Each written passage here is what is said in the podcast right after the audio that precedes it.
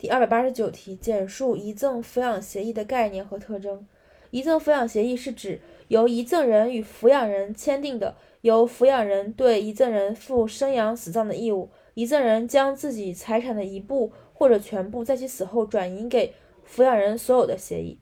所以是主体是遗赠人与抚养人签订的，行为是抚养人的义务，抚养人对遗赠人负生养死葬的死葬的义务。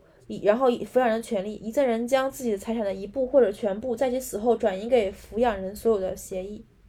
它的特征总共有四点，运用的方法是内在逻辑的方法。首先，第一点，双方抚养行为；第二点，有偿抚养行为；第三点，错时性；第四点，优先性。双方有偿强调的是这个遗赠抚养协议相对于遗嘱等等的不同之处。第三点是义务履行时间具有措施性。第四点，具有优先于遗嘱继承和遗赠的执行效力优先的问题。这个在遗嘱当中也有提到。